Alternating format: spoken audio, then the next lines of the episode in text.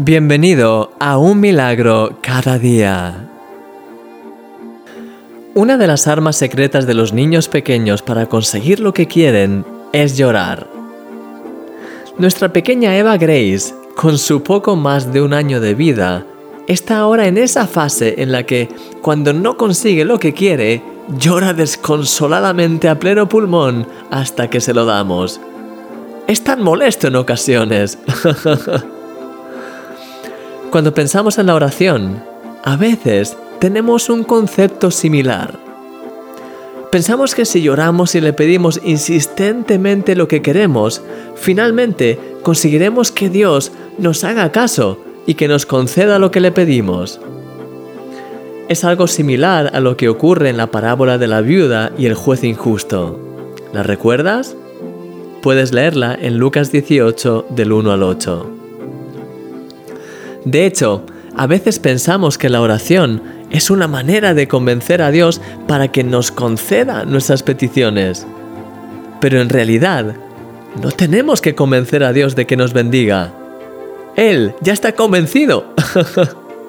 Él es un buen Padre y anhela bendecirte en cada cosa.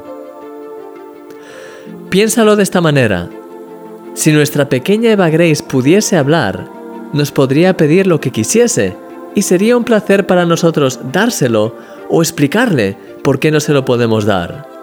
La amamos profundamente. Hoy quiero invitarte a ver la oración de una manera diferente. ¿Y si, en lugar de pelear con Dios para que al final te conceda tus peticiones, la oración fuese una manera de pelear junto a Dios? En la parábola de la viuda y el juez injusto, Jesús termina diciendo, Pero cuando venga el Hijo del Hombre, ¿hallará fe en la tierra? ¿Y si la oración fuese una forma de escuchar la voz de Dios y una herramienta para alcanzar todo lo que Él tiene preparado para ti?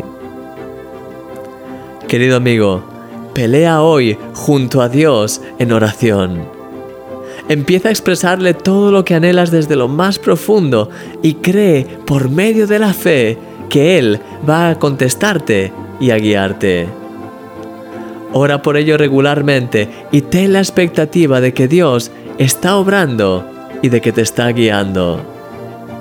Creo que Dios tiene cosas preciosas preparadas para ti. Y lo creo porque sí, eres un milagro.